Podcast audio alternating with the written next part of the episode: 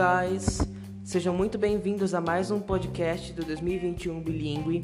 E no podcast de hoje nós vamos falar de obstáculos a serem superados quando se aprende inglês e quando se fala inglês. Por obstáculos, hoje nós queremos dizer obstáculos que vêm tanto dos alunos como dos professores, como do ambiente da aula, do ambiente em que você está aprendendo. Alguns exemplos disso são timidez e vergonha, nervosismo, ansiedade, confusão de palavras por falta de atenção, falta de foco, enfim, comportamentos e atitudes que podem te afetar, ainda que inconscientemente elas podem ser atitudes que não são intencionais, alguns sentimentos até em alguns casos, e como superá-los, como contorná-los, como lidar com eles para que eles não afetem o seu aprendizado no idioma.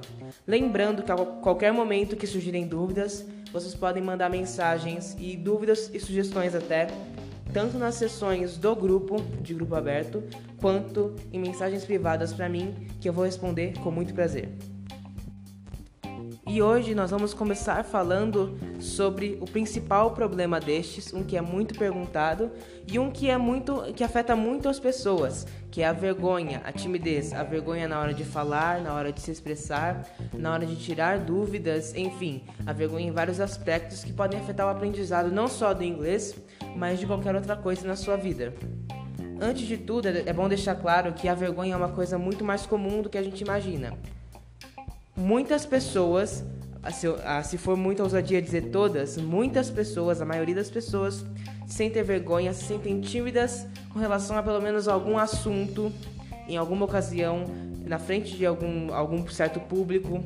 Enfim, ela está presente nas nossas vidas constantemente.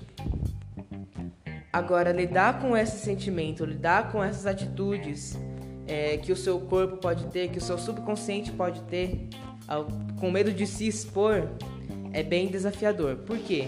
Porque é uma coisa inconsciente, você não escolhe ter vergonha. Você sente a vergonha, você não quer se expor, você prefere não fazer aquilo, você prefere se resguardar, estar se protegendo. Então, antes de tudo, vamos entender o que é a vergonha. A vergonha é uma reação derivada do medo, podemos, podemos assim dizer. Porque o medo é um mecanismo de defesa que os seres vivos têm. Os animais, quando eles sentem medo de alguma coisa, é porque aquilo apresenta algum risco para eles ou porque eles acham que isso apresenta algum risco. Por exemplo, eu tenho um cachorro aqui em casa e ele morre de medo de barulhos altos, não importa qual for. Os fogos de artifício, por exemplo, que os cachorros costumam ter medo, apresentam supostamente um risco para eles porque é o som de uma explosão. Eles não sabem que aquela explosão está lá longe e não vai atingi-los, mas é uma explosão, por isso eles sentem o medo. Só que esse medo, às vezes, ele é desnecessário. Por exemplo, o meu cachorro, quando os meus primos vêm aqui em casa, ou o meu irmão mesmo, o meu irmãozinho está brincando, ele tem medo de qualquer brinquedo que faça algum som muito alto. Carrinhos de brinquedo, é, qualquer brinquedo que emita um som acima do normal, levemente acima do normal, já causa medo nele. Por quê? Porque o medo percebeu aquele som o cérebro percebeu aquele som e a reação foi de medo porque aquilo supostamente apresenta algum perigo para ele. Só que, para um cachorro, um carrinho de brinquedo não apresenta nenhum risco. A equação da vergonha é um pouquinho mais é bem parecida com essa. A vergonha que você sente de se expor é uma reação derivada do medo, mas ela é desnecessária porque você está se expondo pra, por alguma coisa que é boa para você. Aprender inglês vai ser maravilhoso para sua vida. Então essa exposição é benéfica.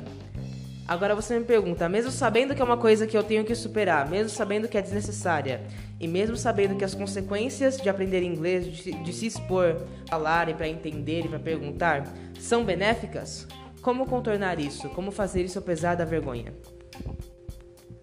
Bom, primeiro de tudo é importante dizer que a vergonha não vai embora. Você não vai parar de ter vergonha, parar de ficar nervoso do nada quando precisar se expor para o seu bem, quando você precisar tirar uma dúvida, quando você precisar treinar o seu speaking ou o seu qualquer outra habilidade, o seu writing, quando precisar ser avaliado. Isso pode, essa vergonha, essa timidez, esse nervosismo pode vir a qualquer momento. Mas é importante que você tenha a coragem de enfrentá-lo. Por quê? Porque a coragem não é a ausência de um medo. A coragem é enfrentar alguma coisa, é fazer algo apesar de estar sentindo medo. Porque você sabe que quando você fizer aquilo, você vai se sentir bem. Isso vai fazer bem para você. Então, no caso do inglês, se você sabe que você tirar sua dúvida naquele momento vai ser bom para você, mas você continua sendo medo, tenta fazer mesmo assim. Faz devagar, no seu ritmo, num ambiente que te respeita, se cerque de pessoas que te fazem bem e faça no seu ritmo. Por mais que você esteja com vergonha, por mais que você tenha medo de se expor, medo de ser julgado, que é uma coisa que muitas vezes acontece, e esse medo de ser julgado é muito comum, mas se você está num ambiente que é seguro para você, se você conhece aquelas pessoas, que é o caso do 2021 bilíngue, que oferece um ambiente muito protegido para cada um de vocês, protegido para todos nós na realidade, não tem porquê esse medo existir. Então, se ele ignorar, tentar passar por cima daquilo, reunir a coragem de passar por cima daquilo. A coragem não é a ausência de medo, não é o oposto do medo. A coragem é o enfrentamento do medo. E quando você terminar, quando você tiver coragem para fazer isso uma vez, você vai olhar para trás e falar: Eu consegui fazer. Uau, eu consegui fazer. E conforme você vai fazendo isso várias vezes, vai ficando muito mais fácil. É um processo paulatino, um processo gradual. Mas é um processo que é possível de existir, principalmente se você está num lugar que vai te apoiar e se você tem pessoas que vão te apoiar, como é o grupo do 2021 Bilingue, como é o que eu procuro passar para vocês. E é por isso que eu reforço mais uma vez: caso tenha dúvidas, sugestões, qualquer colocação, é, conselhos com relação a esse tema, podem mandar mensagem ou no grupo quando tiver sessão de grupo aberto, ou no meu privado que eu posso ajudar com prazer. E essa noção de coragem, essa noção de enfrentar, de passar por esses sentimentos, por mais que você esteja sentindo eles, sabendo que vai ter uma coisa boa no final, é algo que se aplica em muitas outras ocasiões, muitos outros casos desse podcast. Por exemplo, a ansiedade, na hora de falar, estar ansioso por alguma coisa. A ansiedade é, pode ser tanto um sentimento quanto um transtorno digno de, é, de terapia. Inclusive, super recomendo. Terapia é uma coisa muito importante que todos deviam fazer. Existe ainda um tabu na sociedade de que terapia é desnecessário ou que terapia é para casos, terapia é para casos extremos, mas não, terapia é vital. Ou a ansiedade pode ser apenas um sentimento, pode ser algo uma, uma sensação derivada do medo, que é um tipo como se fosse um nervoso, um nervosismo, mas mais forte. Se ele não chega no nível que te afeta fisicamente de maneira muito constante, se você tem isso constantemente, recomendo fazer terapia. Se não, tenta aos poucos e aumentando até onde você pode ir. Se você começa a ficar ansioso desde antes da aula de inglês, está dando a hora da aula de inglês, estou ficando nervoso. É, tenta fazer coisas que te relaxem no período. Tenta assistir um filme que você gosta, tenta ouvir uma música, tenta ficar quieto um pouco, pratica um esporte que você gosta.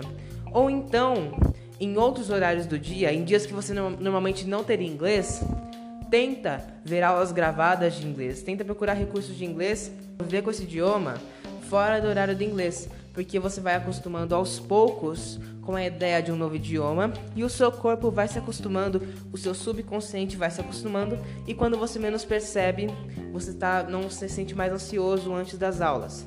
A mesma coisa durante as aulas. Vai estendendo seus limites aos poucos. Conversa com o seu professor. Tem que ser um professor que entenda disso, como eu que vos falo. Um professor que saiba respeitar o ritmo de cada um de vocês. E Dessa forma, o seu aprendizado vai estar protegido, você vai estar aprendendo e vai estar também desenvolvendo uma nova habilidade. Você vai cada vez mais aprender a controlar isso. Isso não vai te afetar tanto como afeta hoje em dia, por exemplo. E agora, para finalizar, vamos falar do, do último do último caso que eu gostaria de retratar hoje. Existem muitos outros sentimentos, muitas outras, muitos outros comportamentos que podem ser abordados, mas agora eu quero falar um pouco sobre foco.